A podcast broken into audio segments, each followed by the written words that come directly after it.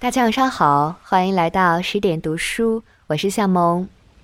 经常会有听友来找我推荐书，可是，在荐书方面，我实在不是很有心得，所以总是把唐诗宋词或者是我正在读的书告诉他。那么今天呢，对于读书这件事情，钱穆先生又是怎么说的呢？我们一起来听听看。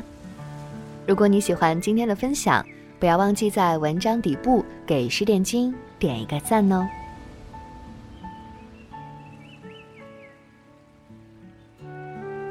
为什么读书便能学得做一个高境界的人呢？因为，在书中可碰到很多人，这些人的人生境界高，情味深，好做你的榜样。目前在香港固然有三百几十万人之多，然而我们大家的做人境界却不一定能高，人生情味也不一定能深，我们都是普通人。但在书中遇见的人可不同，他们是由千百万人中选出，又经得起长时间的考验而保留以至于今日。像孔子，距今已有两千六百年，试问中国，能有几个孔子呢？又如耶稣，也快达两千年。他如释迦牟尼、穆罕默德等人。为什么我们敬仰崇拜他们呢？便是由于他们的做人。当然，历史上有不少人物，他们都因做人有独到处，所以为后世人所记忆而流传下来了。说到此，我们当再进一层来谈一谈读书的选择，究竟当读哪些书好？我认为，业余读书大致当分下列书类。一是修养类的书。所谓修养，犹如我们栽种一盆花，需要时常修剪枝叶，又得施肥浇水。如果偶有三五天不当心照顾，便绝不会开出好花来，甚至根本不开花，或径直枯死了。栽花尚然，何况做人，当然更需加倍修养。中国有关人生修养的几部书是人人必读的，首先是《论语》。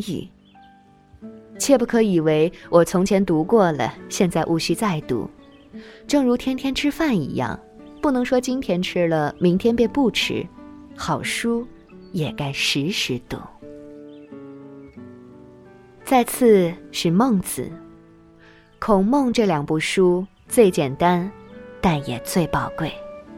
若能把此两书经常放在身边，一天读一二条，不过花上三五分钟，便可得益无穷。此时的读书是个人自愿的，不必强求记的，也不为应考试，亦不是为着要做学问专家或是写博士论文，这是极轻松自由的。正如孔子所言：“默而识之。”变得，只这样一天天读下，不要以为没有什么用。如像诸位每天吃下许多食品，不必也不能时时去计算在里面含有多少维他命、多少卡路里，只吃了便有益。读书也是一样，这只是我们一种私生活，同时却也是一种高尚享受。孟子曾说过：“君子有三乐，而望天下，不与存焉。”连做皇帝望天下都不算乐事，那么看电影、中马票又算得什么？但究竟孟子所说的那三件乐事是什么？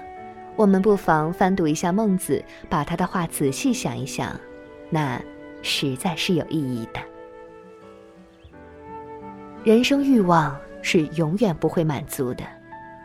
有人以为月入二百元能加至二百五十元就会有快乐，哪知等到你如愿以偿，你始觉得仍然不快乐，即使望天下，也一样会不快乐。我们试读历史，便知很多帝王比普通人活得更不快乐。做人却会有不快乐，但我们不能就此便罢，我们仍想寻求快乐。人生的真快乐，我劝诸位能从书本中去找。只花三两块钱到书店中去，便可买到《论语》《孟子》，即使一天读一条，久之，也有无上享受。还有一部《老子》，全书只五千字；一部《庄子》，篇幅较巨，文字较深。读来比较难，但我说的是业余读书，尽可不必求全懂。要知，即使一大学者，他读书也会有不懂的，何况我们是业余读书，等于放眼看窗外风景，或坐在巴士轮渡中欣赏四周景物，随你高兴，看什么都好，不一定要全把外景看尽了，而且，是谁也看不见的。还有一部佛教禅宗的《六祖坛经》，是用语体文写的，内中故事极生动，道理极深邃，花几小时就可一口气读完，但也可时常精读。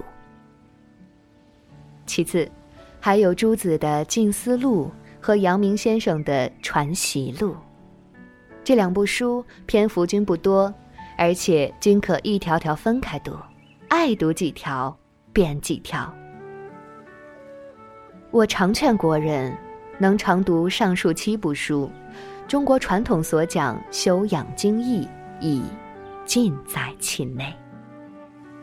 而且，此七书不论你做何职业，生活如何忙，都可读。今天在座年幼的同学们，只盼你们记住这几部书名，亦可准备将来长大了读。如果大家都能每天抽出些时间来，有恒的去读这七部书，准可叫我们脱胎换骨，走上新人生的大道去。其次便是欣赏类的书，风景可以欣赏，电影也可以欣赏，甚至品茶喝咖啡都可有一种欣赏。我们对人生本身也需要欣赏，而且需要能从高处去欣赏。最有效的莫如读文学作品，尤要在读诗。这并非要求大家都做一个文学家，只要能欣赏。谚语有云：“熟读唐诗三百首，不会作诗也会吟。”诗中境界包罗万象。无论是自然部分，无论是人生部分，中国诗里可谓无所不包。一年四季，天时节令，一切气候景物，乃至飞前动植，一枝柳，一瓣花，甚至一条村狗或一只令人讨厌的老鼠，都进入诗境。经过诗人笔下晕染，都显出一番甚深情意，趣味无穷。进入人生所欲，喜怒哀乐，全在诗家作品中。当我们读诗时，便可培养我们欣赏自然、欣赏人生，把诗中境界成为我们心灵欣赏的境界。如能将我们的人生投放、沉浸在诗中，那真趣味无穷。如陶渊明时。犬吠深巷中，鸡鸣桑树颠。这十个字，岂非我们在穷乡僻壤随时随地可遇到？但我们却忽略了其中情趣。经陶诗一描写，却把一幅富有风味的乡村闲逸景象，活在我们眼前了。我们能读陶诗。竟在农村中过活，却可把我们带进人生最高境界中去，使你如在诗境中过活，那不好吗？又如王维时：“雨中山果落，灯下草虫鸣。”诸位此刻住山中，或许也会接触到这种光景。下雨了，宅旁果树上一个个熟透了的果子掉下来，可以听到噗噗的声音。草堆里，小青虫惊着雨潜进窗户来了，在灯下，叽叽的鸣叫着。这是一个萧瑟幽静的山中雨夜，但这诗中有人。上面所引陶诗背后也有人，只是一在山中，一在村中，一在白天，一在晚上。诸位多读诗，无论在任何境遇中，都可唤起一种文学境界，使你像生活在诗中，这不好吗？纵使我们也有不能亲历其境的，但也可以怡情神游，于诗中得到一番另外境界。如唐诗：“松下问童子，言师采药去。只在此山中，云深不知处。”这不是一幅活的人生画像吗？那不是画的人，却是画的人生。那一幅人生画像活映在我们眼前，让我们去欣赏。在我想，欣赏一首诗，应比欣赏一张电影片有味，因其更可使我们长日神游，无尽玩味。不仅诗如此，即中国散文亦然。诸位，纵使只读一本《唐诗三百首》。只读一本《古文观止》也好，当知我们学文学，并不为自己要做文学家，因此不懂诗韵平仄，仍可读诗。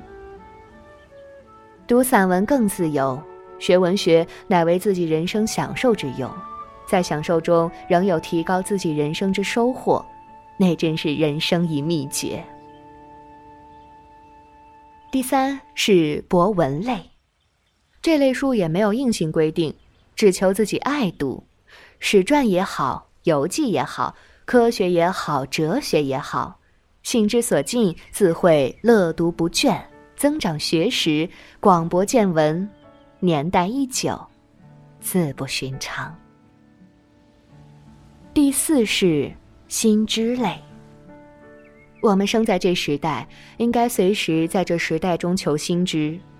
这类知识可从现代出版的期刊杂志上乃至报章中找到，这一类更不必想说了。五是消遣类。其实广义说来，上面所提均可作为消遣，因为这根本就是业余读书，也可说即是业余消遣。但就狭义说之，如小说、剧本、传奇等。这些书便属这一类，如诸位读《水浒传》《三国演义》《红楼梦》，可作是消遣。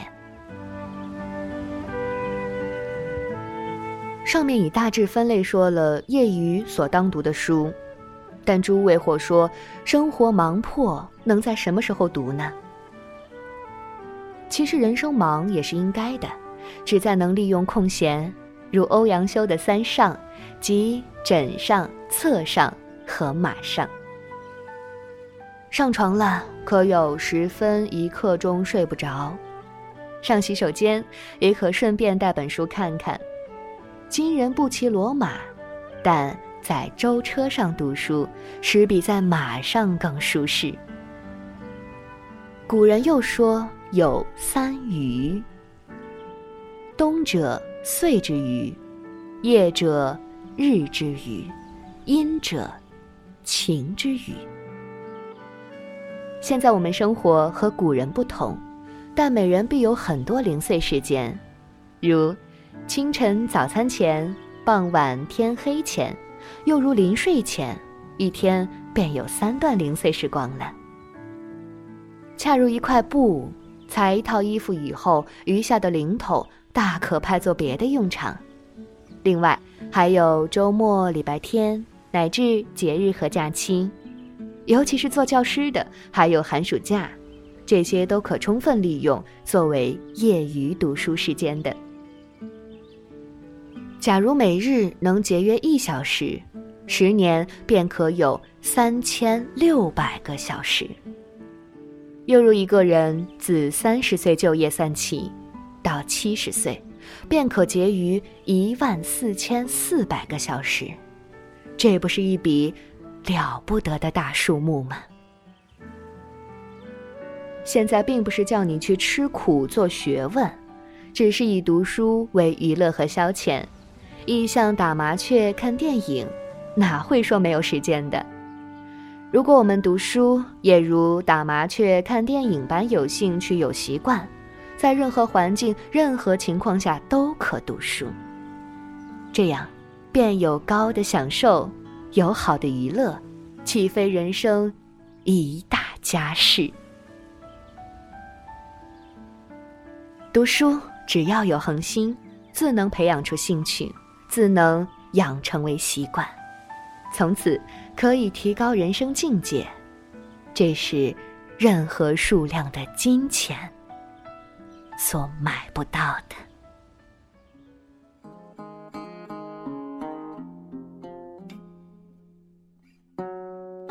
这篇文章就和你分享到这里，在文章结尾，想和你分享一个好消息。为了帮助大家提升自己的素养和层次，十点读书开放了一座成长图书馆。在这里，既有《解忧杂货店》《肖申克的救赎》《简爱》这样影响全世界的经典名作，也有着《自控力》《非暴力沟通》这样的职场实用宝典。尤其向您推荐向蒙领读的《芳华》，免费开放十天陪你听本书。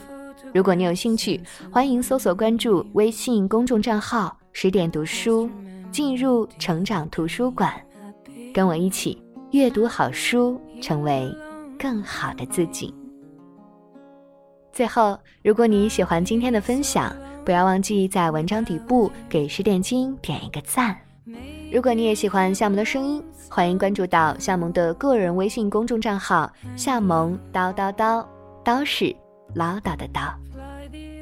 那么今天就这样祝你晚安我们下期见。Just remember